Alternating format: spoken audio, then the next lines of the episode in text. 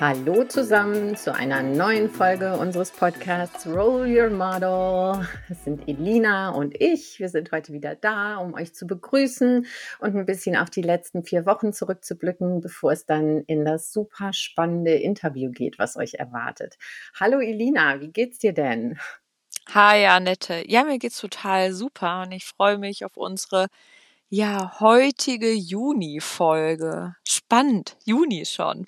Wahnsinn, oder? Juni, das ist, äh, Juni ist ja für mich echt immer so ein bisschen auch der Beginn des Sommers und ich liebe Ja. ja den Sommer, da haben wir ja auch schon drüber gesprochen. Von daher, ähm, ja, Juni-Folge finde ich, hört sich gut an, oder? Absolut. Ja, und äh, ich meine, mit der Juni-Folge haben wir ja auch eine spannende Gästin dabei, über die werden wir später dann nochmal reden und sie vorstellen. Ja, und erstmal, was ist denn bei dir in den letzten vier Wochen so passiert, Annette? In den letzten 4 Wochen, also seit Mai dann sozusagen, ähm, ja, jetzt so großartig Aufregendes gar nicht. Ich habe allerdings letzte Woche mich ganz spontan am Montag entschieden, eine Fortbildung zu machen, die direkt am Freitag losgegangen ist. Ähm, Ja, das ist also spontan. ja, ja, schon recht spontan, äh, in Anführungsstrichen, weil eigentlich ich kenne diese Fortbildung, ich trage mich schon was länger mit dem Gedanken. Ich glaube, Mhm. in der Corona-Zeit habe ich so ein bisschen angefangen, mich mit dem Thema auseinanderzusetzen, weil da war ich ja eh auf der Suche nach Fortbildung, weil ja erstmal alle Trainings weg waren, so ganz am Anfang. Und äh, das ist eine Fortbildung online, findet die statt, deswegen ging das auch so spontan, ähm, in der es um ähm, Assess ein Assessment geht, welches psychologische Sicherheit, äh, Motivation und kognitive Diversität in Teams ähm, misst und, und dann eben auch Mhm. mit den Teams, also einem die Möglichkeit gibt, ähm, mit Teams zu arbeiten, um diese Bereiche zu verbessern. Man spricht da natürlich von High-Performing Teams, das äh, wollen ja alle sein und wollen alle irgendwie kreieren. Ähm, und da gehört einiges, glaube ich, mit dazu. Und ich finde diesen Begriff, also mich hat dieser, also kognitive Diversität sowieso interessiert mich sehr. Ne? Ich bin ja eh im Bereich Diversity, Equity, Inclusion und Ja, interkulturelle Kompetenz tätig. Das heißt, Diversität spielt da eine Rolle und gerade diese kognitive Diversität, also wo es mehr so um die persönliche ähm, Art und Weise geht, zu denken, an Dinge heranzugehen, die natürlich auch geformt wird durch die Kulturen, in die wir, ja, in denen wir aufwachsen, ja, hat mich immer schon interessiert und auch dieser Bereich psychologische Sicherheit, äh, das ist halt im Moment auch so ein bisschen so ein Buzzword in der Trainerszene. Ähm, wird sehr viel drüber gesprochen, auch gerade im Bereich Diversity wird da sehr viel drüber gesprochen und ich wollte dazu gerne ein bisschen mehr wissen, ein bisschen mehr verstehen und habe mir das so von dieser Fortbildung versprochen.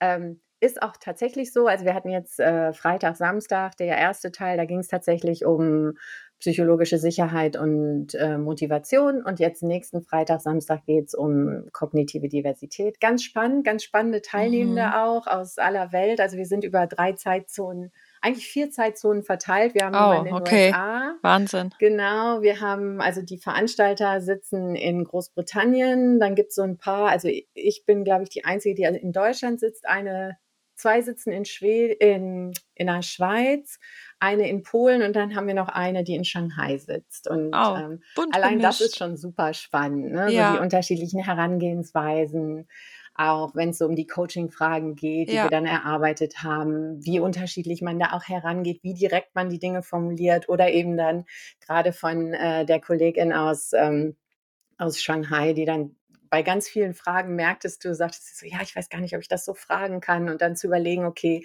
was ist eine Formulierung, die äh, in der in der chinesischen Kultur auch funktionieren könnte. Also super spannend, einfach einfach schon von den von den Teilnehmenden her und auch vom Input. ja, Also das ist so das, total, was mich total. ähm, jetzt gerade aktuell halt total beschäftigt. Ja, das kann ich verstehen. Ja. Ähm, was ist denn psychologische Sicherheit? Also was zählt denn alles dazu? Also psychologische Sicherheit, da spricht man davon, äh, ist praktisch so dieses Grundgefühl, was du in einem Team schaffst, äh, so dass sich jeder, jedes Teammitglied ähm, so sicher fühlt in diesem Team, dass man keine Ängste oder, oder Bedenken hat, Gedanken zu äußern, mhm. die vielleicht dem Status quo entgegengehen oder die völlig out of the box sind oder ähm, auch Fehler anzusprechen, die man wahrgenommen hat oder mhm. Verhaltensweisen mhm. anzusprechen, die man als nicht ähm, effizient oder produktiv äh, empfindet, ohne dass man damit rechnen muss, jetzt äh, Konsequenzen, negative Konsequenzen von den ah, anderen Teammitgliedern oder eben auch von den Führungspersonen ähm, erleben zu müssen. Ja. Und da gibt's halt die unterschiedlichen ähm, Ansätze auch, wo man sagt, was ähm, führt dazu, dass diese psychologische Sicherheit ähm, ja eingeschränkt ist oder bedroht wird? Wie kann man das schaffen? Ähm, und ich denke, ganz viel geht wirklich darüber, dass sich das Team selber mit dieser Sache auseinandersetzt. Ne? Wie geben wir Feedback? Wie gehen wir miteinander um? Ähm, wie motivieren wir uns? Was passiert, wenn jemand sich besonders anstrengt und jemand anders vielleicht nicht? Und also diese ja. ganzen unterschiedlichen Rollen auch. Ähm, ist unglaublich spannend, finde ich. Und ich glaube, je diverser Teams sind, also ob sie jetzt kognitiv divers sind oder einfach nur, ich sag mal so vom auf den ersten Blick divers, was jetzt den kulturellen Hintergrund mhm. oder Gender oder was auch immer angeht, divers sind, ähm, desto wichtiger wird das Thema, weil äh, Verschiedenheit eben oftmals auch zu einer gewissen Unsicherheit führt. Ja. Und um die so ein bisschen und das schränkt einen dann ein und dadurch kann man dann die Kreativität, die Potenziale, äh, die in einem diversen Team dann eigentlich vorhanden sein sollten, gar nicht wirklich anzapfen, weil Menschen eben nicht ähm, sich wohl genug fühlen, um um die Vorteile ähm, irgendwie da rauszuarbeiten, ne? Aus ja, dem Team.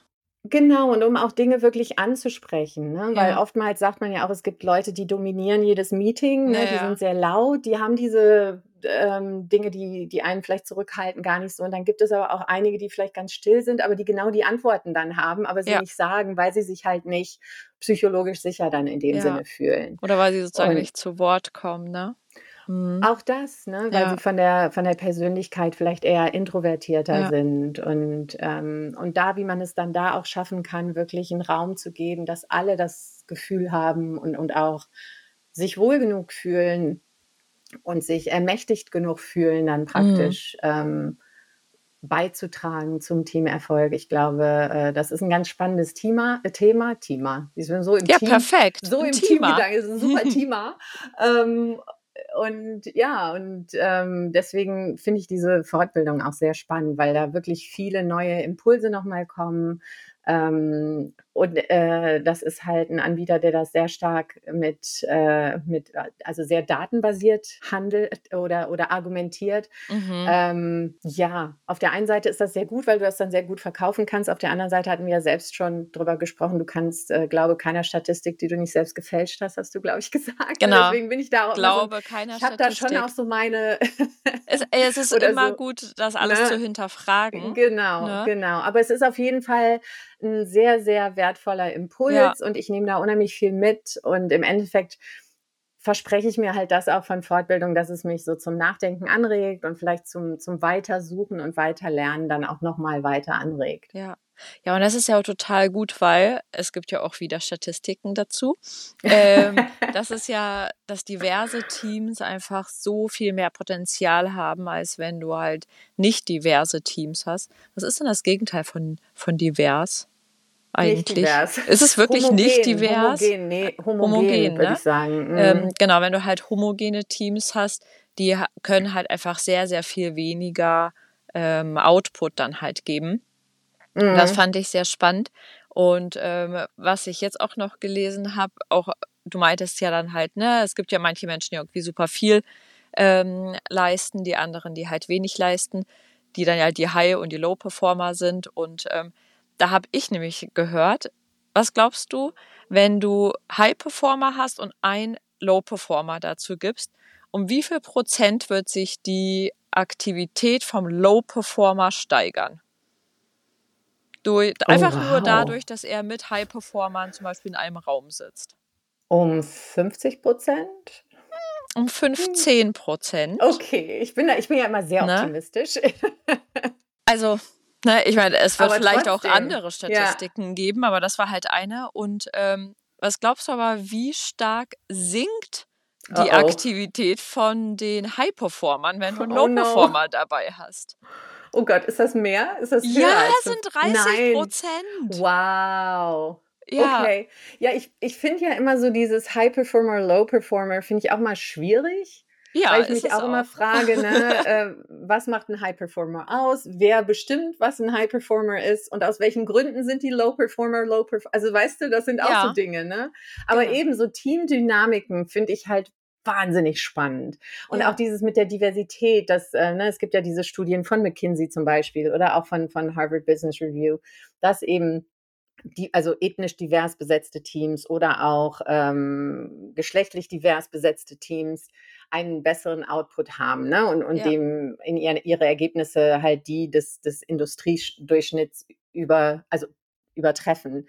Ähm, ich bin der Meinung, ja, aber nur solange man eben wirklich auch ein bisschen tiefer geht. Ne? Es ja, reicht nicht, dass da jetzt drei Frauen reinsetzt und jetzt tada, ne? ja, Oder ja. Und ab jetzt sind divers. eben und genau dieser Ansatz Mhm. zu sagen, okay, wir gucken da jetzt mal so ein bisschen tiefer hinter und überlegen mal, was passiert denn hier eigentlich wirklich im Team? Und dann auch, das fand ich halt auch spannend, weil wir haben dann selber dieses Assessment gemacht und Ja, dann hat er das so dargestellt und wir sollten halt unsere letzten Jobs praktisch benutzen für unsere Antworten. mhm.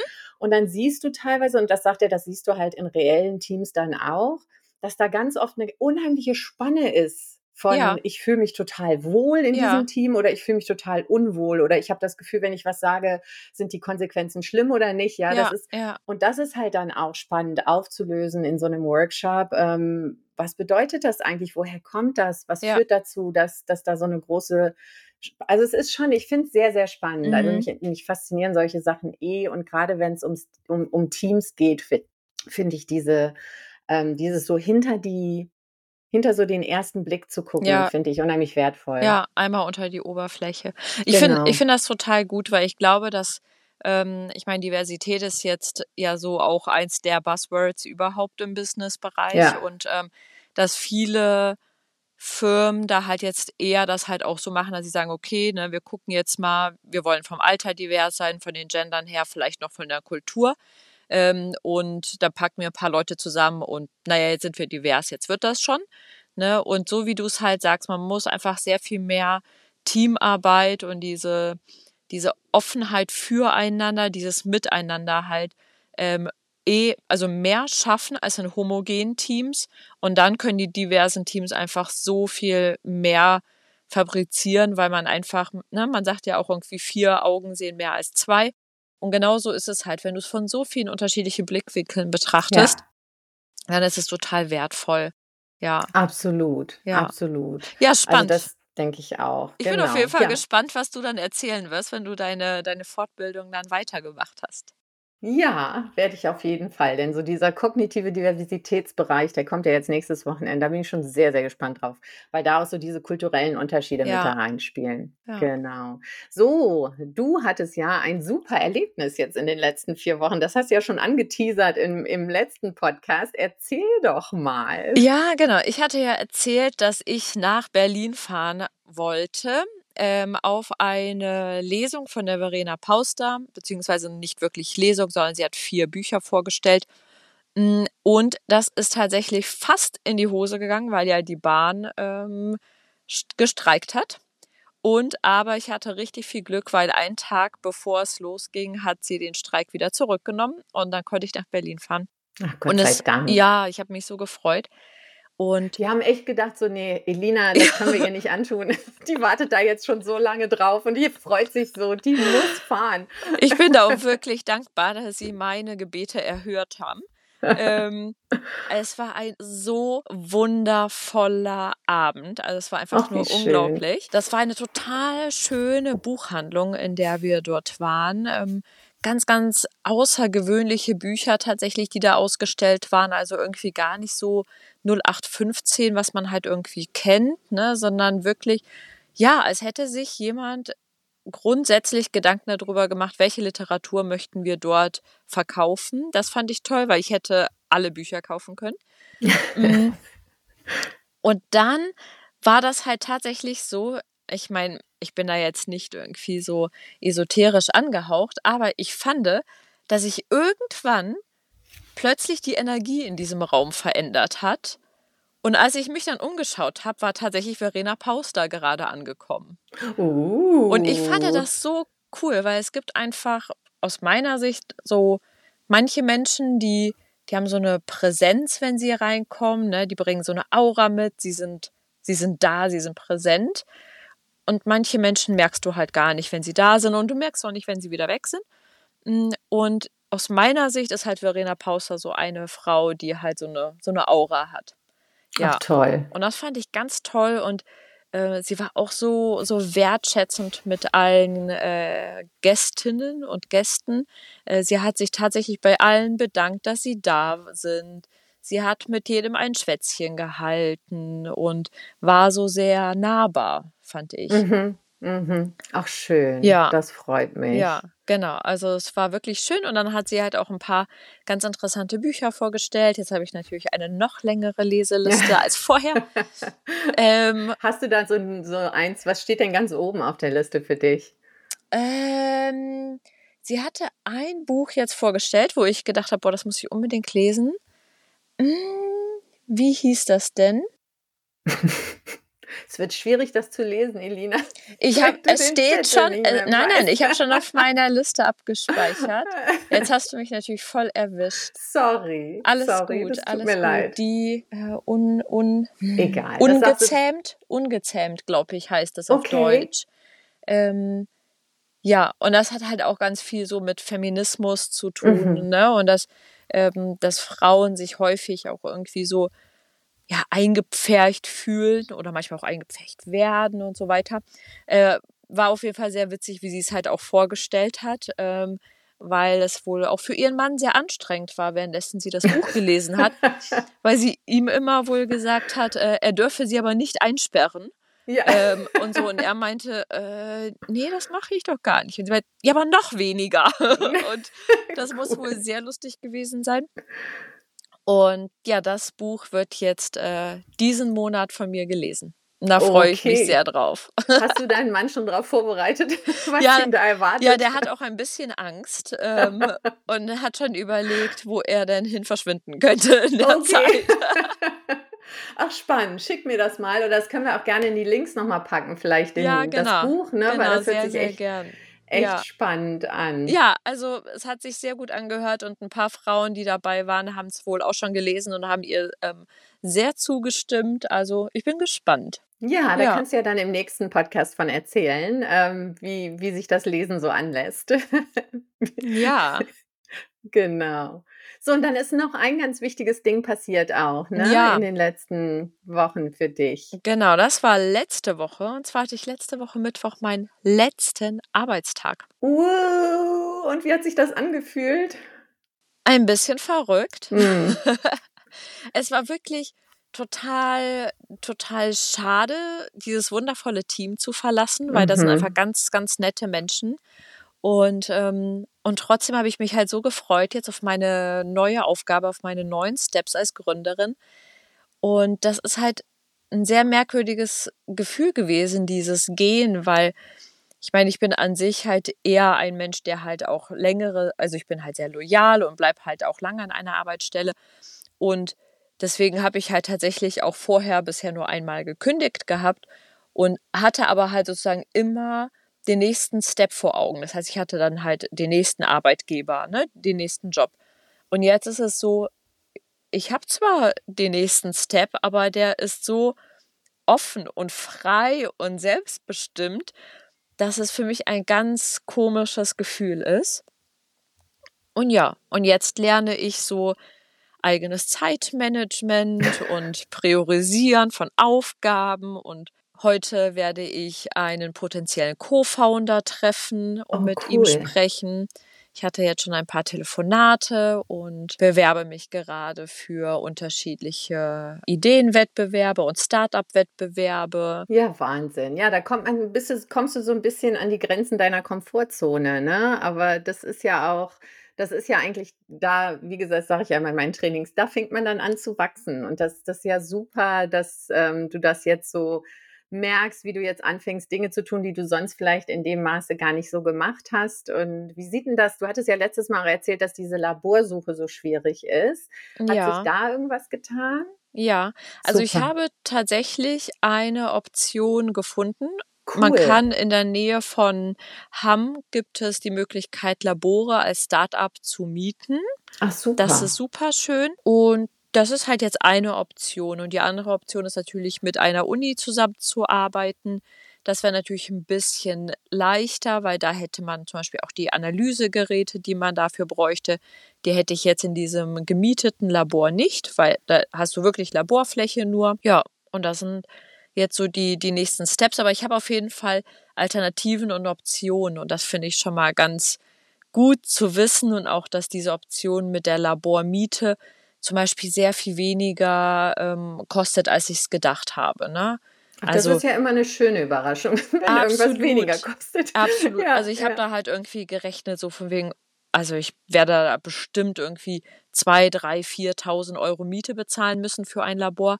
Mm, Das ist jetzt in dem Fall nicht so, ne? Ach, Also es kommt natürlich auf die Größe des Labors an, was man dort mieten möchte, aber man kann da tatsächlich auch im dreistelligen Bereich schon was mieten. Ah ja, Und das finde okay. ich total super als Startup, ne? Ja, ja, absolut. Ach, schön. Also ist das so wirklich, ist der, der, der nächste große Schritt in Richtung Pille, die den Alkohol verschwinden Äh, lässt, ist auf jeden Genau, Fall getan. Ja, genau. Also super. ein paar kleine Baby-Steps, aber Ja, Steps. immerhin.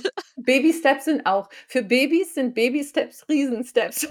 Das stimmt, das stimmt. ist alles eine Frage der Perspektive.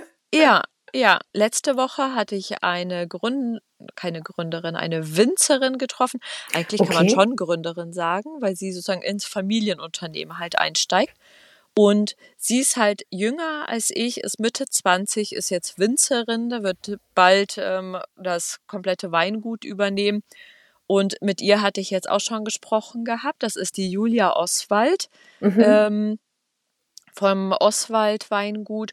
Und ja, und ich habe hier mit ihr meine Idee geteilt. Und ähm, wenn ich Glück habe, darf ich jetzt bald ein Praktikum bei ihr machen. Oh, wie Und geil. ja, und da darf ich mal hinter die Kulissen gucken. Und ähm, ja, und sowas wünsche ich mir halt total, ne? So mit jungen Winzern zusammenzuarbeiten, die ein ganz, ja, diese open-minded sind, die was Neues entwickeln wollen. Und da hätte ich total Lust, dann halt mit ihnen zusammen irgendwie, ja, den, den Weinmarkt zu revolutionieren. Ja, super. Ach, finde ich großartig. Also wie gesagt, ich drücke dir sowas von die Daumen. Ich finde es toll, was sich da jetzt alles schon tut, auch in der kurzen Zeit, was da jetzt schon alles läuft und, und was du alles da auf die Beine stellst, finde ich ganz, ganz Ja, großartig. Wir haben jetzt gleich im Anschluss ein Interview mit ähm, einer ganz besonderen Gästin für mich. Das ist nämlich meine, meine Cousine Julia Tebbe-Simdinger, ähm, Internistin aus Rostock ähm, mit zwei kleinen Kindern und einem Mann. Und wir sprechen so ein bisschen darüber, ähm, ihren Weg bis zur eigenen Praxis. Sie hat jetzt gerade eine eigene Praxis auch. Ähm, übernommen und ähm, den Weg dahin und wie sich das alles so machen lässt mit zwei kleinen Kindern halt, ne? sehr Also spannende Vollzeit da unterwegs zu sein. Genau, ähm, da freue ich mich wahnsinnig drauf und ja, es war mal wieder super schön mit dir zu reden, Elina. Ähm, ich finde es immer schade, dass wir es nach 20, 25 Minuten irgendwie kürzen müssen, aber ähm, wir sehen uns ja nächsten Monat schon wieder.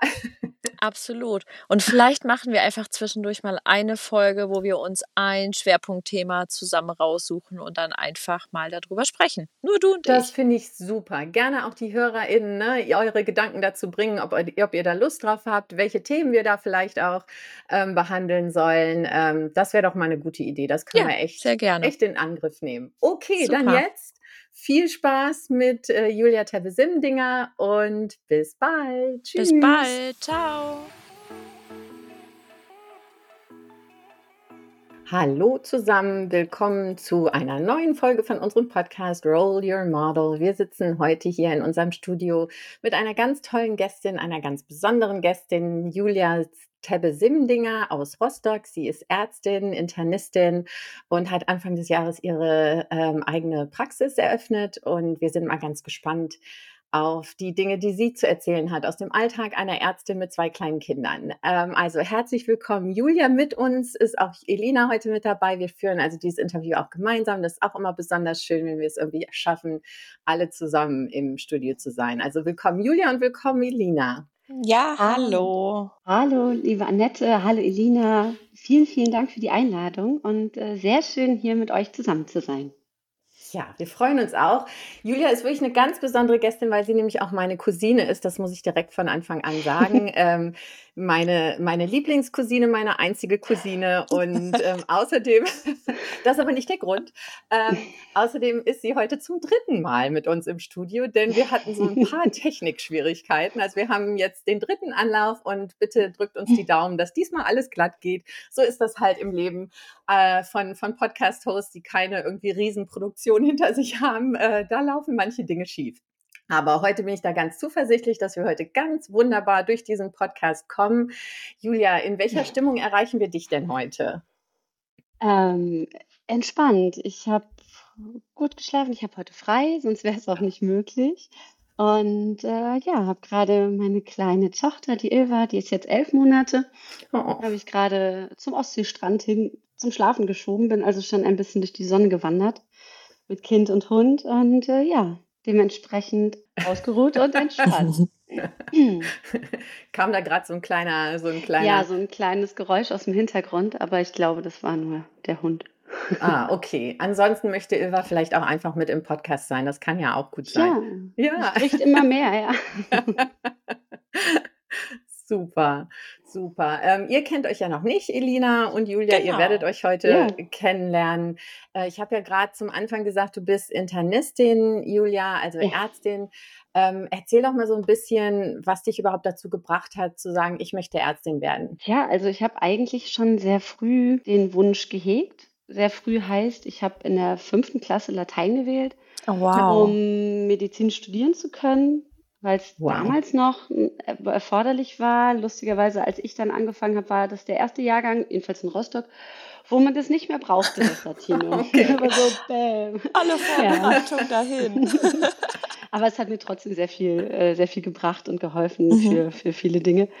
Ähm, also ja, mit, mit zehn ging das irgendwie in die Richtung. Ich weiß nicht, meine Mami war ähm, MTA in der Zytologie und in der Radiologie dann nachher, hat also zwei Ausbildungen im medizinischen Bereich gemacht. Und das ist so meine, mein ähm, Hintergrund familiär. Und ja, genau. Aber sonst ist da, ist da gar nicht so viel. Das war eher so ein bisschen intrinsisch, das ähm, ja. helfen wollen. Und ja, so kam es. Habe mich dann durchgebissen bis zum Abi und äh, habe es geschafft. Ja, super. Und hast dann auch in Rostock studiert? Ja, genau. Habe dann in Rostock studiert und ähm, eine tolle Studentenzeit hier gehabt. War das denn bei euch damals auch mit dem NC dann so heftig?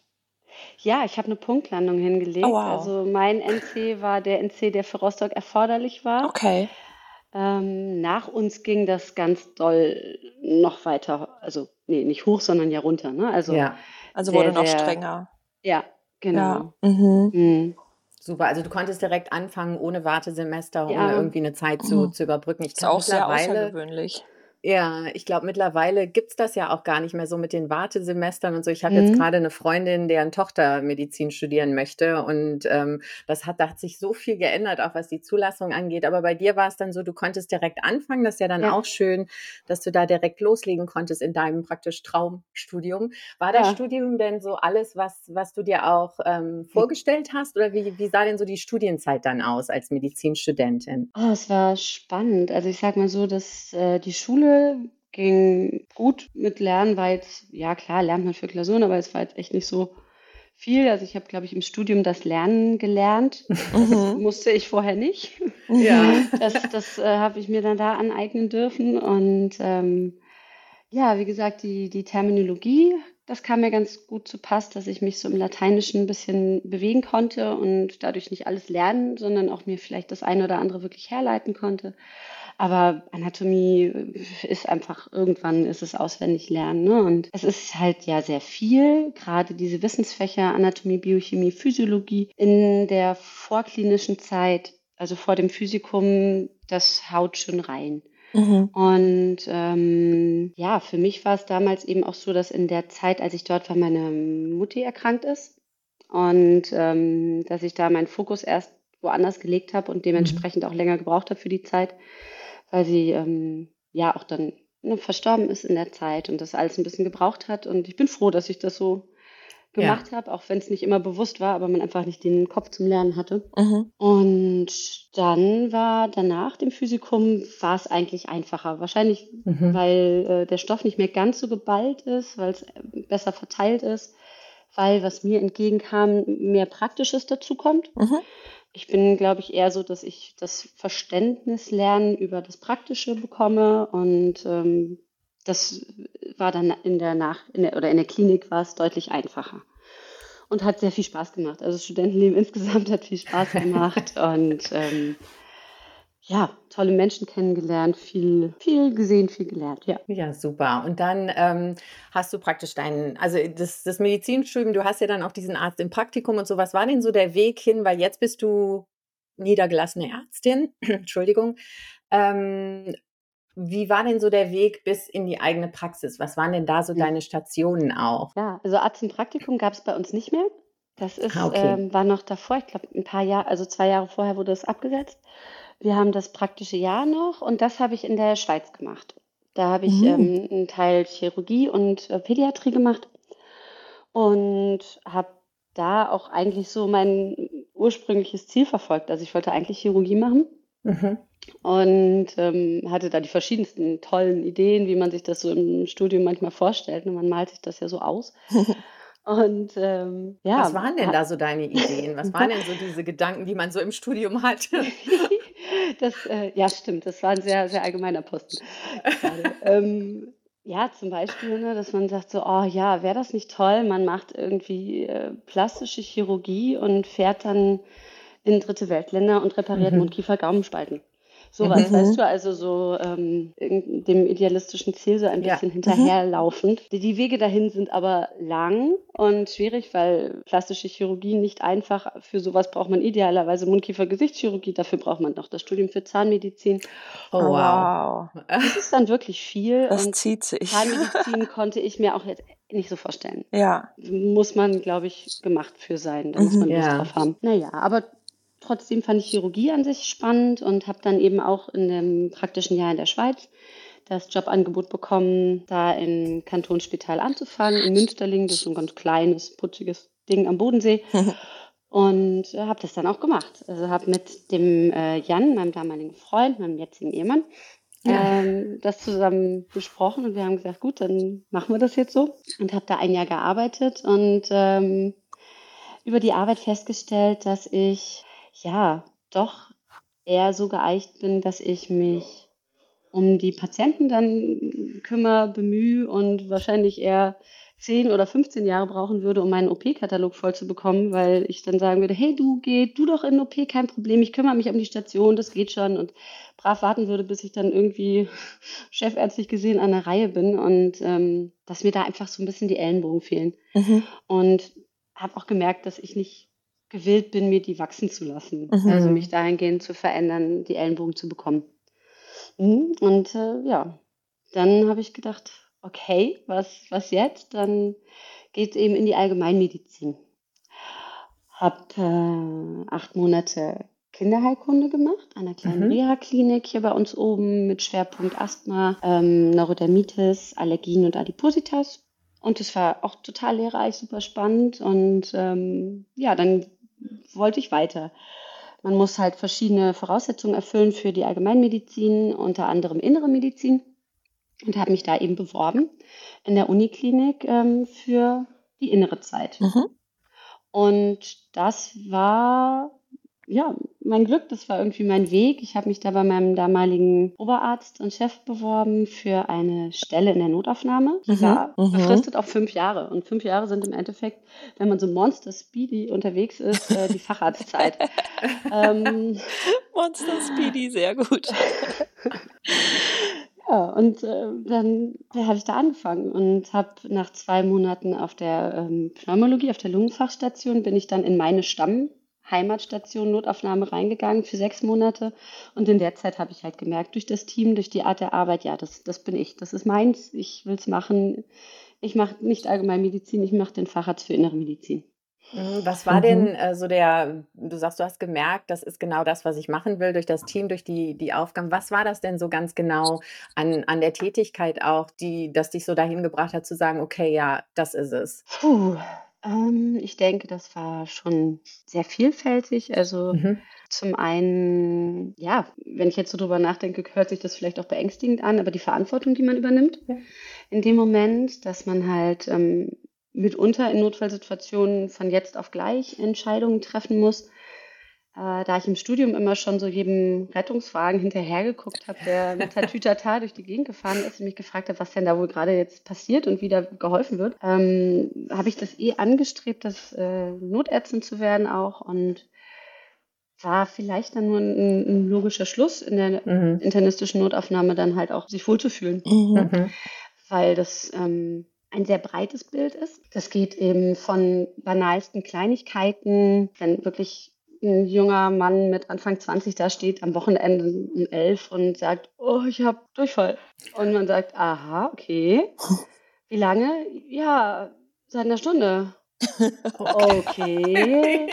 Und wie oft? Ja, einmal. Und ähm, da denken wir so, okay, wo ist die Kamera? Wo ist die Kamera jetzt? Und ähm, also so banal fängt es halt wirklich an und im nächsten Moment steht halt der, der schwere Herzinfarkt da und man fängt an zu reanimieren. Also und so dieses Auf und Ab und dieses, dieser schnelle Wechsel ähm, ist anspruchsvoll, hat mhm. mich aber angesprochen, hat mir Spaß gemacht, fühlte mich da auch irgendwie gut gewappnet für, habe das auch wohl recht gut gemacht, immer, was ich so gekriegt habe als Rückmeldung. Und das war so mit einer, einer der Gründe auf jeden Fall. Und halt auch, dass man ähm, die Patienten dann, wenn man sie erst versorgt hat und ähm, das, das Nötigste im ersten Moment getan hat, dass man dann weitergeben kann und abgeben kann an die versorgenden Stationen für die längere Frist. Mhm. Mhm. Sehr spannend. Und wie hast du das damals dann geschafft in dieser Zeit, dich ja davon rein gedanklich sozusagen halt abzu, abzuschirmen, weil wenn man ja alles, jeden einzelnen Fall ganz nah an sich heranlässt, dann wird es ja wirklich sehr, sehr anstrengend für einen. Ne? Das habe ich von ganz vielen Notärzten gehört, dass sie wie so eine Art ja, Schutzschicht dann haben. Wie war das denn bei dir? Hm. Ja, Schutzschicht ist gut gesagt. Also ähm, meine Mami hatte mir damals, als ähm, ja, ich jugendlich war, glaube ich, und mit dem Gedanken schon Jahr gespielt habe, oder auch während ich schon studiert habe, immer gesagt, dass ich oder dass sie für sich den Kittel immer in der Praxis oder auch in der Klinik gelassen hat mhm. und das nicht mit nach Hause genommen hat. Und das war, denke ich, ein sehr, sehr guter Rat. Und dann kommt es halt in die Umsetzung. Mhm. Und für mich war es, glaube ich, immer, und ist es auch jetzt in der Praxis noch, dass wenn ich in dem Moment, wo ich für meine Patienten da bin, das Beste gebe. Mhm. Also mein bestes Wissen, mein Bestes an Empathie und Einfühlung auch, um sie manchmal, ist es ja wirklich auch nur ein Abholen, weil selbst der Typ, der da eine Stunde Durchfall vor der Tür steht, hat irgendwo Not. Ne? Ja. Also er kommt ja. gerade mit sich nicht klar und auch den muss man abholen. Also das ähm, ist in dem Moment in jeder Lebenslage so. Und wenn ich abends dann oder auch mal morgens ins Bett gehe und ähm, vorher in den Spiegel schaue und sage, ja, du hast alles gegeben für jeden einzelnen Patienten, mhm. dann bin ich mit mir im Reinen und dann kann ich es auch da lassen. Okay.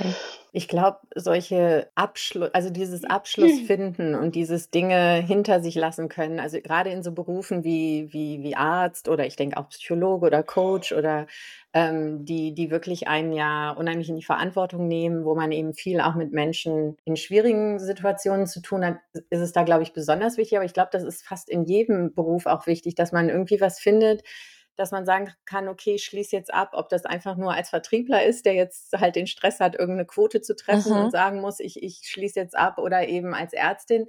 Ähm, aber ich finde diese Rituale super wichtig. Also dieses Kittel in der Praxis lassen oder eben in den Spiegel gucken und sagen, ich habe alles gegeben. Ich glaube, das ist auch eine ganz gute Sache, die man sich so im, im Alltag, falls man es noch nicht macht, mitnehmen kann, ne? dass das helfen kann, wirklich ähm, ja da, da abzuschließen ja. und abzugeben dann im Endeffekt, ja. ne? wie du das dann tatsächlich auch machen durftest oder musstest in der Notaufnahme, Julia. Ne? Mhm. Ist ja super. Super interessant. Du warst dann fünf, warst du länger als fünf Jahre dann in der Notaufnahme als Notärztin oder warst du dann die fünf Jahre und dann ging es weiter super speedy? Äh, ja, nee, ich war halt nicht. Ich war so Schnecke. ähm, Nein. Nein, ganz schlimm war es nicht, aber. Ähm, Schnecken sind auch sehr cool, das muss man auch ja, sagen. Ja, ja. Ich mag die auch sehr gern. Siehst frage die auch immer über die Straße und so. Na also, du hast ja auch, du nicht, bist äh, ja im Menschen auch, Prinzip, nein. äh, ihr seid ja auch irgendwie dann verwandt, ne? Ja, nee, also ganz, ganz schneckig war ich nicht unterwegs, aber ähm, halt auch nicht super speedy. Mhm. Also es, ähm, man braucht ja schon für jeden Facharzt einfach die ähm, bestimmten Voraussetzungen, die man erfüllen muss. Wir mussten dann halt in der Uniklinik haben wir eigentlich ähm, alle Abteilungen, die es die innere Medizin so bietet, die muss man durchrotieren. Da man nicht alleine ist als Weiterbildungsassistentin, ähm, gibt es da andere und die Stellen sind hier und da etwas rar gesät. Mhm. Und so muss man auch mal warten und man muss einfach gucken, dass man alles zusammenkriegt. Was ja aber nicht schlimm ist, man arbeitet, man lernt und von daher, ich war jetzt nicht drauf geeicht, dass ich sage, hey, ich muss jetzt mit dem und dem Alter meinen mein Facharzt haben. Mhm. Das ist so gesehen egal gewesen für mich. Und ja, dann war es ja auch so, dass ich ähm, schwanger geworden bin mit der Merle und dann als Ärztin in der Notaufnahme und mit 35, dann ist man einfach im Beschäftigungsverbot. Ne? Also es ging für mich dann in eine Pause und habe dann aber trotzdem in dieser Pause festgestellt, dass ich eigentlich alles zusammengetragen habe, habe gedacht, so jetzt reiche ich das mal ein, schau, ob die Ärztekammer das auch so sieht und habe dann ähm, das Go bekommen und in meiner Elternzeit meine Facharztprüfung abgelegt. Oh, wow. Okay, wow. Dann, ja, es war ganz lustig, mit Stilldemenz zu lernen. Wobei ich jetzt letztens durch einen Artikel äh, lernen durfte, dass es gar nicht wirklich so Stilldemenz ist, sondern einfach der Fokus sich verschiebt Mhm. ja. und die, die ähm, neuronale Fluidität eigentlich viel, viel höher ist, fast wie in der Pubertät. Total verrückt. Ach, schau, cool. Ja, mhm. Also eigentlich hattest du einen Vorteil. Ja, ja. also gedopt in Ja. die Prüfung durch Stillen. ja, genau. Genau, in Anführungsstrichen. Zwischendurch immer so Super. Impulse, Nestbau, Ja. Nestbau, naja. Ja, ja, genau. Ja, Ja. Und hast du dann die Ja, Prüfung aber, geschafft? Ähm, ja. Oh, wow, cool. Tatsächlich. super. Tatsächlich habe ich sie geschafft und habe dann eben nach der Elternzeit als Fachärztin in der Notaufnahme Ja, angefangen. klasse. Und habe dann auch noch, ähm, das war 2018, ja, habe dann noch ein bisschen mehr als zwei Jahre als Fachärztin da gearbeitet. Mhm. Hm? Ja, und äh, dann kam Corona. Oh ja, Verrückterweise. Ja, und jetzt gehört es ja für uns alle zum Alltag. Jetzt wissen wir alle auch sehr viel mehr über das Virus, über den Umgang, über ganz, ganz viel. Damals war es so, dass dummerweise zu dem Zeitpunkt mein Chef, ich glaube, er war im Urlaub oder krank, ich weiß es gar nicht mehr genau. Ich jedenfalls den Hut auf hatte. Mhm. Und Oh, wow. aber einen ganz, ganz großartigen ähm, infektiologischen Chef, mit dem ich mich toll verstehe und der mir ja super geholfen hat, äh, da die Wege zu finden, Ja. wie wir jetzt damit umgehen. Ja. Ja. Aber war schon so das Gefühl, kämpfen an vorderster Front, wo noch keiner weiß, was kommt. Und das war echt ähm, intensiv, wirklich intensiv von der Verantwortung, in die ich geschmissen wurde, von der ich eigentlich oder auf die ich so nicht vorbereitet war Mhm. und halt auch allumfassend. Ne? Also ich war dreimal in Arbeitsquarantäne ähm, in dieser Zeit, weil damals gab es auch keine Schnelltests zu dem Zeitpunkt, sondern alles wurde über PCR festgestellt, wenn dann einer PCR positiv war, der Patienten, die vorher da in der Notaufnahme waren, was aufgrund der Bettensituation im Haus, was sich glaube ich immer noch nicht geändert hat, ähm, mal 20 Stunden sein können. Oh wow. Ähm, somit man sagen kann, okay, äh, da brauchen wir nicht über waren genug Aerosole da, um eine Ansteckung zu machen, reden, sondern die Notaufnahme war räumlich nicht ganz so groß. Und ja, also da 20 Stunden sind 20 Stunden. Mhm. Ne? Also Ja. das ging auch laut äh, Empfehlungen, dann war dann irgendwann oh, Typ 1 Kontakt relativ schnell erreicht. Ne? Mhm. Und dementsprechend war dann die Arbeitsquarantäne für fünf Tage. Aber was Mhm. heißt auch das- Arbeitsquarantäne nochmal? Naja, dass ich mich ähm, privat in Quarantäne begeben soll, darf, muss, aber arbeiten gehen kann, Mhm. muss, Mhm. mit dem entsprechenden Schutz. Mhm. Okay. Dann auch mittels PCR testen musste an Tag, auch, es hat sich immer mal Mhm. geändert, Tag 1 und 5, dann Tag 1 und 6 und so. Und wenn man dann bei der zweiten PCR-Test negativ war, dann war es alles wieder Mhm. okay. Heißt Mhm. also, ich habe mich in eine kleine Wohnung, die wir noch hatten von Studienzeiten in der Stadt einquartiert und habe einfach meine Familie nicht gesehen, fünf Oh, Tage. wow. Was Mhm. für Merle und mich das erste Ja. Mal war, dass wir uns so lange getrennt haben. Mhm. Das Wie war alt war Merle da? Zwei, Mhm. zwei, Mhm. und bei Ja, zwei, zweieinhalb so. ja, Mhm. ja, War ja. schon doof. Ja. Ich Und finde das irgendwie auch irre, Entschuldigung, dass ich dir da gerade so ins Wort falle, aber so. Stichwort Corona, als du so sagtest, ja, dann kam Corona und ich dachte nur so, ach stimmt, das war ja da. Äh, Weißt du, das ist jetzt Mhm. mittlerweile, weil sich alles wieder so normalisiert hat, ist das für ganz, also für mich irgendwie so weit weg jetzt plötzlich wieder. Mhm. Ja. Und ähm, ja, da nochmal zurückzugehen und zu überlegen, ja, richtig, wir hatten ja nichts, wir wussten nichts, Mhm. wir, ne, diese Mhm. ganzen Dinge, die dann nachher für uns auch normal waren, Wahnsinn. Und das Mhm. dann eben an, an vorderster Front als Erst, Ärztin äh, und dann auch noch in der Notaufnahme äh, Mhm. mitzumachen, wow, also Hut ab, wirklich, Wahnsinn. Ja, es war schon, war schon beeindruckend und lehrreich. Also Ja. ich erinnere mich schon daran, wie ich Berichte von Kollegen aus Frankreich Mhm. gelesen habe und Angst hatte. Angst Mhm. hatte, Entscheidungen treffen zu müssen. Mhm. Ja. Das Was war geht da? schon, schon, ging tief. Hm. Ja, was geht da denn so als, als Fachfrau dann, ne, medizinische Fachfrau, was geht, was, was ist da so bei dir auch in den, es war ja so ein bisschen mit Ankündigung, also es, ne, es ging ja Wochen vorher eben diese Nachrichten los, als, also mit, mit Italien und allem drum und dran und China. Was, wie geht man mit sowas als, als Fachfrau dann um? Weil wir waren Hm. ja Naiv. Naiv, ja, ne? Ignorance is Ja, bliss heißt es ja so genau. oft, ne? Ja, so schön ja. auf Englisch. Also wir, für uns war es irgendwie so, ho, ho, ho, und dann war es da, aber ihr habt da ja wahrscheinlich einen völlig anderen Blick drauf gehabt. Hm. Ich, ja, jein. Also man hat es auch den ersten Teil definitiv auch aus den Medien erfahren, Mhm. wie alle anderen auch. Mhm. Und dann war das relativ schnell so, dass irgendwelche Urlaubsrückkehrer aus Skigebieten kamen. Mhm. Mhm, ja. Dann war das erstmal, also man hat dann angefangen, so einen Fragebogen zu erheben, ne? also wo man war, welche Kontakte man hatte. Ne? Und diese Fragebögen haben sich dann nochmal angepasst. Das haben wir dann sozusagen ähm, implementiert in der Notaufnahme, dass wir diese Fragebögen dann jetzt vorne hatten auf Corona spezifisch. Mhm. Ganz vorher war es aber dann wirklich so, dass ja ja nicht nur die Haus, äh, nicht nur die, die Kliniken, sondern eben auch die Hausärzte damit konfrontiert waren Ja. und ja, sie auch hilflos waren und dann Ja. da standen und was? Oh mein Gott, sie waren auf einem Schiff, das vorher äh, aus China kam. Ah. Mhm. Und auf einmal steht man dann äh, in der Klinik und hat einen, wo es heißt, ja, der hat jetzt Corona, weil der kommt aus dem Schiff von China. Ja. Und ähm, das waren aber ganz hanebüchene Sachen. Aber daran hat man gemerkt, was so auch mit den ärztlichen Kollegen los ist. Ja.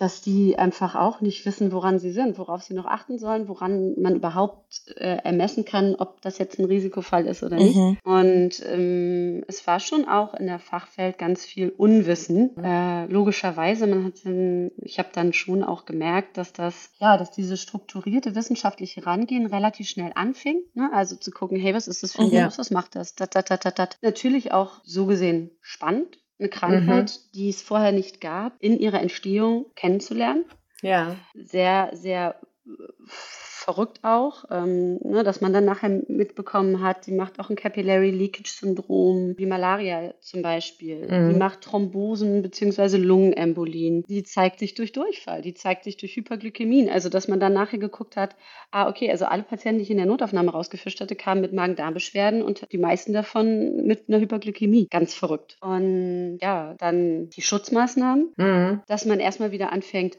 hey, was ist ein normaler Mundschutz, was ist eine FFP2-Maske, Mhm. warum machen wir das, warum machen wir das? Das den Ja. Menschen zu erklären, sinnvoll diese Schutzmechanismen einzusetzen, das ist auch ein Thema gewesen, was uns da lange beschäftigt hat, die Knappheit. Mhm. Die Mhm. Knappheit von Masken. Ja. Ich weiß noch, dass wir in der Notaufnahme irgendwann die einzige Station waren, neben der ITS, die überhaupt noch Masken bekommen hat. Oh, wow. FFP2-Masken, weil es keine mehr gab. Wahnsinn. Und ähm, wobei, nee, nein, natürlich die Infektiologie, da waren die ähm, der einzige Raum mit Schleuse geplant Mhm. für Tuberkulosefälle oder sonst Mhm. irgendwas. Aber ansonsten, die anderen Stationen hatten dann keine FFP2-Masken. Wir hatten namentlich zugeteilte, Ach, die wir unter ähm, speziellen Kautelen immer wieder verwendet haben mit Mehrfachdesinfektion der Hände, alles und so weiter und so fort. Wow. In, einer, in, einer, in, einer, in einem, ähm, na, wie heißt das gleich, in einer Nierenschale, die mhm. zugedeckt wurde, wo der Name drauf stand. Also Wahnsinn. war schon, schon sehr speziell. Ich, ja, siehst du, krass. Ihr, Wahnsinn. Ich, ja, ich krieg auch, ja. ich, ich sitze hier auch mit der totalen Julia zeigt gerade, ihr seht das ja nicht, aber in, in die Kamera hier im Studio ihren, ihren Arm mit Gänsehaut und ähm, ich sitze hier auch mit totaler Gänsehaut, weil das war, ja, also wenn man da jetzt so zurückdenkt, ich finde es mhm. ganz schwierig, das auch in Worte zu fassen, was, was das alles nochmal auslöst und da ja. denke ich bei jemandem, der das wirklich so an erster Front mitgekriegt hat, wie, wie du, Julia, ähm, puh, kann ich mir ganz schwer vorstellen, was das auch ähm, was das so macht. Also mhm. Also sicherlich eine ganz prägende Zeit dann ja. auch. Ne? Ja. ja. Halt auch ganz spannend, auch zu sehen, ne? was so das wie Gesundheits gesagt hast. Ne? Ja, ja. Mhm. ja, und auch zu sehen, was das Gesundheitssystem so leistet. Ja. Ja, also ich finde eben solche, ich meine, so eine Pandemie ist ja wirklich eine absolute Ausnahmesituation, zumindest äh, bis jetzt immer noch und ähm, hoffentlich ja. auch weiterhin. Toi, toi, toi. Ähm, und das verlangt von allen viel und äh, deckt, glaube ich, auch ganz viele unschöne, also deckt gute mhm. Seiten auf, deckt aber auch unschöne Seiten auf. Das sind halt mhm. Extremsituationen, sind da, glaube ich, immer sehr für prädestiniert. Ja. Sollen wir Corona mal jetzt so ein Gerne. bisschen hinter uns lassen? Ne? Weil ja. Ich glaube, es ist auch ganz schön, dass es ja jetzt Sommer ist und wir uns nicht mit Corona beschäftigen müssen. Großartig. Ähm, genau, du hattest dann deine Zeit in der Notaufnahme, du sitzt aber ja jetzt in deiner eigenen Praxis. Was ist denn ja. so zwischen den beiden Punkten passiert? Ja, irgendwie kam es dazu, dass eine Freundin meinte, hey, äh, da wo ich gearbeitet habe, in dem MVZ, also medizinisches Versorgungszentrum, die suchen jemanden für die Hausarztpraxis. Das wäre doch was für dich mit so Kind und Familie. Ja. Kannst du das nicht vorstellen? Und als sie mir das so sagte, habe ich gesagt, oh ja, ist ja nett, dass du an mich denkst, aber hey, Hausarzt, äh, nicht Voll langweilig. kann ich mir so gar nicht vorstellen. Dann habe ich es aber trotzdem mitgenommen, sacken lassen und gedacht, hey, pff, Tja, okay, du kannst ja mal anrufen. und habe angerufen und dann war das Gespräch halt total nett mit dem ärztlichen Leiter und der hat mir dann die, den Kontakt vom Geschäftsführer gegeben und ah, dann ging es alles irgendwie, huch, war das so nah und so schnell und hm, komisch und ich hatte halt ein Kloß im Bauch, weil ich an mein Team gedacht mhm. habe, mit dem ich ja gerade durch Corona wirklich sehr, sehr, sehr, mhm. sehr noch enger als ohnehin schon zusammengearbeitet habe und ähm, davon halt wirklich mit vielen auch zehn Jahre. Wow. Also war nicht mal eben so. Mhm dass man mal ein Jahr da war, sondern zehn Jahre. Und zehn Jahre wirklich durch Höhen und Tiefen gegangen. Ne? Ja. Also ich kenne, man kennt sich da ja wirklich so gut, dass man ohne Worte kommuniziert. Mhm. Mhm. Die wussten von mir, was ich brauche, wenn irgendeine Situation so ist und andersrum genauso. Und das war schon besonders. Und ich ähm, habe das Team da echt geliebt. Und es fiel mir unglaublich schwer, überhaupt darüber nachzudenken ja. zu gehen. Mhm. Und dann war es aber so, dass ich das Gespräch hatte mit dem Geschäftsführer damals und das war gut. Hat mich noch so ein bisschen gelockt, weil es war MVZ und ach ja, Mensch, da ist dann die äh, Dialyse- und Nephrologieabteilung und die Gastroenterologie. Die machen dann auch mal Magen- und Darmspiegelung, wenn es nötig ist. Und ja, da habe ich gedacht, ach ja, wenn da mal was Akutes ist, dann kann ich ja doch noch mal. Ne? Also das war so, wie man sich das dann auch mal schön redet. Ne? Und ja, dann ging es noch mal, was für mich unschön war, so in die Gehaltsverhandlungen. Da habe ich dann auch meine Frau gestanden und ähm, ja, irgendwie kann ich mir das auf einmal vorstellen. Und ich glaube, jetzt ist die kleine Maus wach. Mhm. Okay, jetzt kommt die kleine ja, Maus zu uns ja. in den Podcast. Pod ja, und dann blieb es eigentlich nur zu sagen, so, jetzt ist es so. Ich habe mich entschieden und bin dann auch direkt eigentlich im Anschluss zu meinem damaligen Chef gegangen, was mir auch unglaublich mhm. schwer fiel, unter Tränen, ähm, weil ich halt auch gedacht habe, Mensch, ne, also ich hatte ihn nicht mit die Entscheidung, in die Entscheidung reingenommen. Das war eine Entscheidung, die ich komplett für mich getroffen habe. Das war der erste schwere Schritt und dann eben das meinem Team zu mhm. sagen, wo ich auch mich mit allen hingesetzt habe dann und schon bevor ich angefangen habe zu reden, lief mir eigentlich die oh Tränen. Gott. Ja, und dann sagten alle, hey, wow, und das ist so gut für dich und wir freuen uns alle und äh, können wir nicht mitkommen? oder wir werden deine, wirst du unsere Hausärztin oder, oder, oder. Ja, so war das äh, dann da. Dann waren halt irgendwann die letzten Monate und dann bin ich ins Anstellungsverhältnis in eine Hausarztpraxis gegangen. Mhm. Was war denn da so für dich die Haupt der Hauptgrund zu sagen: „Ich wechsle jetzt doch trotz Team, trotzdem, dass es mir so Spaß Ja, macht in das der Notaufnahme“, ja. dass du Mhm. dann gesagt hast: „Ne, ich gehe jetzt ins Mhm. MVZ?“ Hm, ich glaube, vielleicht war es durch die Corona-Zeit, ich kann's nicht sagen, wodurch genau, aber ich habe halt gemerkt, ich ja, die äh, dass dass ich meine Kraft hauptsächlich in der Klinik lasse. Also, dass ich ähm, wir haben ja einfach nur 'n bestimmtes Wasserglas, sage ich mal 'n bestimmtes Wasserglas am Tag, wenn wir's vermessen wollen, mit Kraft, ne? Und irgendwann ist das ausgetrunken. Und, ähm, Mhm. ich habe halt sehr, sehr viel davon in der Klinik gelassen. Dann kam ich Ja. nach Hause, habe noch versucht, äh, den Rest der Kraft, die ich habe, ähm, für meine Familie, für meine Tochter zu haben. Und für mich blieb, äh, schon lange gar nichts mehr Mhm. über. Und, ähm, ich habe erst im Nachhinein gemerkt also, gar nicht in der Situation selber. Ich glaube, das ist bei vielen Dingen so, wenn Ja. man von außen drauf schaut, dann sieht man's sofort, aber ist man Ja. der kleine Hamster, dann, äh, merkt man's halt nicht. Ja, also, rückblickend habe ich halt erst gemerkt, wie schlimm es eigentlich war, dass Mhm. ich 2 Wochen im Monat Nachtdienst hatte und meine Tochter nicht Mhm. hatte. Ja.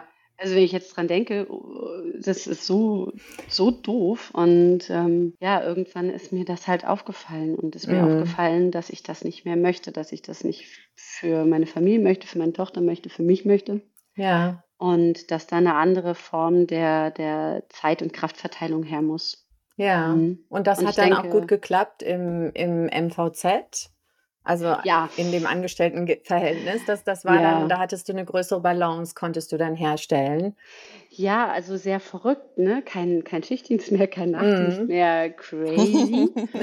Ähm, wer so nie gearbeitet hat, kann sich gar nicht vorstellen, wie verrückt das ist, dass man das dann auf einmal nicht hat. Ich für mich war's so verrückt, dass ich doch tatsächlich einmal im Monat noch so 'n Nachmittags-Notarztdienst gemacht Okay. habe. Okay. Und natürlich gegenüber von meiner Praxis ein Impfzentrum aufgemacht habe und beim Impfzentrum noch mitgearbeitet habe an 'n paar Nachmittagen im Monat. Okay. Also, habe ich aber auch da gemerkt, dass es 3 Monate brauchte, um runterzufahren Ja. von diesem nur Arbeiten. Mhm. Ja. Ja, also, ich habe mir schon die Arbeit dann noch gesucht, Ja. ne? Also, so 'n Die in der schleichender Entzug. nicht da war. Genau, schleichender Entzug. Ja. Ähm, 24 isn't enough. Und dann bin ich angekommen in diesem: „Hey, es gibt ja 'n Leben. Es gibt ja so Ja. was wie 'n Leben.“ Ist ja verrückt. Ähm, es Ja. gibt ja es gibt ja wirklich, dass man jeden Abend zu Hause ist, dass man jeden Nachmittag mit seinem Kind verbringt. Und das ähm, das zu haben, ist so wertvoll und das Wichtigste für mich im Leben Mhm. geworden. Und ich Mhm. durfte das halt ich musste es lernen, durfte es aber auch lernen. Ja. Also, ähm, und bin da unglaublich dankbar für. Ja. Ja. Und jetzt bist du ja nicht mehr im Angestelltenverhältnis, Ja. sondern du hast jetzt deine eigene Praxis. Wie ist es denn dazu gekommen? Tja, da ist, äh, wie bei der Facharztprüfung wieder 'ne Schwangerschaft für nötig gewesen. Na, also, wofür man dafür wird man Diese schwanger, Booster genau. Ja, ich war dann im Januar oder Februar 21 halt angefangen im Angestelltenverhältnis und Ende Oktober war ich schwanger mit Mhm. unserer Mhm. zweiten Tochter, der Ilva. Mhm. Und Dem neuen auch Podcast-Star, da der jetzt ja, auch, äh genau, ne, richtig. genau. Ja, da ich damals dann auch schon 39 war und wir immer noch zweimal die Woche Corona-Fälle auch in der Praxis hatten, war das, äh, ein relativ schneller Vorgang, dass ich auch da ins Beschäftigungsverbot gegangen bin. Ja, dann war ich dementsprechend raus, habe Ilva auch zur Welt gebracht und dann, weiß nicht, war sie ungefähr 8 Wochen alt. Und ich habe für die Praxis, ähm, in der ich damals ja noch angestellt war, eine psychosomatische Grundversorgung, da eine Balint-Gruppe besucht. War auch total toll, dass ich das mit denen machen konnte. Ilva war Mhm. dabei. Das war super, super lieb. Und in der Mittagspause kriegte ich 'n Anruf, ähm, dass meine dass die Praxis verkauft wird, dass die Hausarztpraxis verkauft wird und ich, ähm, aber mir keine Sorgen machen muss, weil ich mit Mhm. übernommen werde. Mhm. Und da habe ich gesagt: „Ach so, das ist ja krass. Wow. Äh, warum fragen Sie denn nicht mich? Ich arbeite doch auf dem Sitz und vielleicht möchte ich das Mhm. auch machen.“ Und dann sagte der, äh, Mann am anderen Ende, der mir nicht bekannt war, weil's 'n neuer Geschäftsführer war, ähm: „Ach so, wieso wollen Sie denn?“ Und dann war ich etwas perplex und sagte erst mal: „Ja, ich muss darüber nachdenken.“ Ähm, Mhm. sagte „Ja, ich kann Ihnen 'ne Frist von 'ner Woche geben, dann müssen Sie mir Bescheid sagen.“ Okay. Ja, und dann ähm, habe ich darüber nachgedacht und habe überlegt, gut, wie geht es? Ähm, hinzu muss ich sagen, das war jetzt nicht mal eben so, weil war passend das Ende meiner Elternzeit, wo ich dann die Praxis mhm. hätte übernehmen können, sondern nein, zum ersten ersten. Das okay. war äh, ungefähr äh, ein halbes Jahr nach Entbindung, also Ilva ein halbes okay. Jahr alt. Und das war eigentlich nicht so das, was ich mir vorgestellt hatte in meinem neuen Modell von ich habe mehr Zeit für ja. meine Familie. Hm. Mhm ähm, hatte sogar geliebäugelt, habe gedacht, oh mein Gott, vielleicht mache ich vielleicht anderthalb Jahre Elternzeit ja. und gucken. Mhm. ja, und dann haben wir aber gesagt, gut, irgendwie, was passiert, wenn ich übernommen werde? Wer weiß, wer es macht? Wer weiß, ob die Praxis an Ort ja, und Stelle ja, bleibt? Ähm, für mich jetzt gut erreichbar. Für, mit dem Fahrrad fahre ich 20 Minuten, mit dem Auto eine Viertelstunde ähm, oder zwölf Minuten. Und das ist ja auch schon was Tolles. Ähm, das hätte sich vielleicht alles geändert. Und da habe ich gesagt, gut, ich versuche es einfach. Und äh, habe dann gesagt, ja, ich will. Mhm. Und habe angefangen mit, ja, gerade aus dem Wochenbett raus im Endeffekt, ähm, ein Konzept für eine Praxis mit zwei Kassensitzen, also nicht nur ich, sondern halt auch Angestellten, Kollegen dann, mhm. ähm, zu schreiben, zu machen und halt auch die Möglichkeit der Kinderbetreuung in der Praxis. Mhm. beziehungsweise halt zu überlegen, was mache ich. Und für mich hat sich relativ schnell herausgestellt, ich möchte ja, ich möchte sie stillen, solange mhm. sie das braucht. Und das geht nur, wenn sie bei mir ist und dementsprechend Kinderbetreuung in mhm. der Praxis. Und ja, Konzept geschnürt, alle nötigen ähm, Leute, Personen dafür gefunden, glücklicherweise, angefangen bei ähm, ärztlicher Kollegin, beziehungsweise jetzt sind es zwei und ähm, MFA, also medizinische Fachangestellte und eine Krankenschwester, die mir aus der Notaufnahme äh, Ach, wie ist, schön. was ganz toll ist. Ja, und ähm, eine, eine Tresenkraft, ein, ein Tresenengel, wie wir sagen. Und ja, und das Wichtigste, um die Ilva äh, mitnehmen können, mitnehmen zu können in die Praxis, eine Babysitterin, beziehungsweise mhm eine Tagesmutti, die hat ähm, die Montage abgedeckt und dann eine Babysitterin, die aber äh, Luxus, Pädagogik und Sonderpädagogik studiert hat. Und die hat sie halt jetzt die ganze Zeit betreut dort. Super. Und so war das alles dann möglich, ja. Und dann ging es los zum ersten ersten. Ja, spannend. Ja, Wahnsinn. Mhm. Und rückblickend würdest du sagen, ähm, das war genau der richtige Weg? Ja, also auf jeden Fall. Es war ab und zu schon ein bisschen, wenn ich dann montags in die Praxis gekommen bin und Ilva abgegeben habe, mhm. ähm, habe ich mich schon gefragt, boah, ist das jetzt richtig? Mhm. Mhm. Aber im Endeffekt ist es schon auch so, dass ja, dann ist sie, hat sie ein bisschen gespielt, dann ist sie, hat sie geschlafen und dann kam sie zum Trinken wieder zu mir. Ja, die Tage waren ja auch nicht so lang. Mhm. Also die äh, Nachmittage, die haben meine Kollegin dann äh, abgedeckt oder tun das noch, sodass ich nur geplante Sprechzeit bis zwölf habe mhm. und danach dann eben auch Zeit für Ilva und auch Merle. Und ja. von daher ähm, habe ich viel Zeit mit meinen Töchtern. Also ist das schon alles, dieser kleine Zweifel an manchen Montagmorgen, ähm, mhm. der wiegt nicht auf gegen die Tage, wo alles gut ist. Ja, und ich glaube, diese Zweifel, die kennen wir alle als, als Mütter auch, die mhm. berufstätig sind, ne? Dieses, ähm, ja, dass man sich immer so ein bisschen, das sind halt so die Fragen, die sich Männer selten stellen müssen. Ja. Ähm, ne? Dieses, oh, mache ich das richtig? Bin ich genug da? Gebe ich genug Aufmerksamkeit? Ähm, verfolge ich trotzdem auch noch meinen Weg? Ich glaube, das, äh, ja, das ist sowas, womit wir Frauen einfach uns schwerer tragen. Und Ilva weiß das auch schon, deswegen weint sie schon, weil sie sagt so, oh Mensch, das ist so ungerecht. Nein, die weint gerade gar sie nicht. Redet sie mit. ist sehr konzentriert. ah, okay. Ja. Oh, sorry. Entschuldigung. Das ist ihr, ähm, Konzentrationsknurren. okay. Ja, ich finde, wir haben einen ganz spannenden Überblick auch erhalten. So erstmal über den Weg hin ins Ärzte-Sein oder Ärztinnen-Sein, über deinen ganz persönlichen Weg auch, über so viele unterschiedliche Stationen, ähm, durch eine Pandemie, ne, was ja wirklich auch, glaube ja. ich, hoffe, ich hoffe wirklich eine, ein einmaliges Erlebnis sein wird. Oh ja, ähm, und eben das alles dann auch noch mit, mit zwei Kindern im Gepäck. Äh, ich fand es un unglaublich spannend. Also ganz viele, ich muss auch sagen, nochmal so, wir hatten ja eigentlich schon ein Interview im Kasten, wo ich schon ganz viel erfahren hatte, was dann leider nicht gebraucht werden konnte. Jetzt habe ich nochmal ganz neue Dinge erfahren. Das ist ja so das Tolle. ja. Vielleicht sollten wir das einführen, dass wir mit all unseren Gästinnen drei Interviews führen. das wird jetzt unser Standard, weil man dann viel mehr erfährt. Also hat mir wahnsinnig viel Spaß gemacht. Es bleibt jetzt natürlich noch die Überraschungsfrage, die unsere Gästinnen ja immer für die nachfolgende Gästin hinterlassen. Katharina vom letzten Mal hat dir über uns die Überraschungsfrage ähm, geschickt, die wir dir gerne stellen möchten, Julia. Was war denn der schönste Moment im letzten Jahr für dich und warum? Ja, der schönste Moment im letzten Jahr für mich war die Geburt von mhm. Eva. Oh, und deswegen ist sie heute mit dabei. Ja, ja, ja klar. Ja, auf jeden ja, Fall. Ja. Mhm. Ja, sehr schön. Super. Ja, hat mich ja. auch total gefreut, Julia, dich ähm, heute zum ersten Mal kennenlernen zu dürfen, weil ich war ja die anderen Male nicht dabei.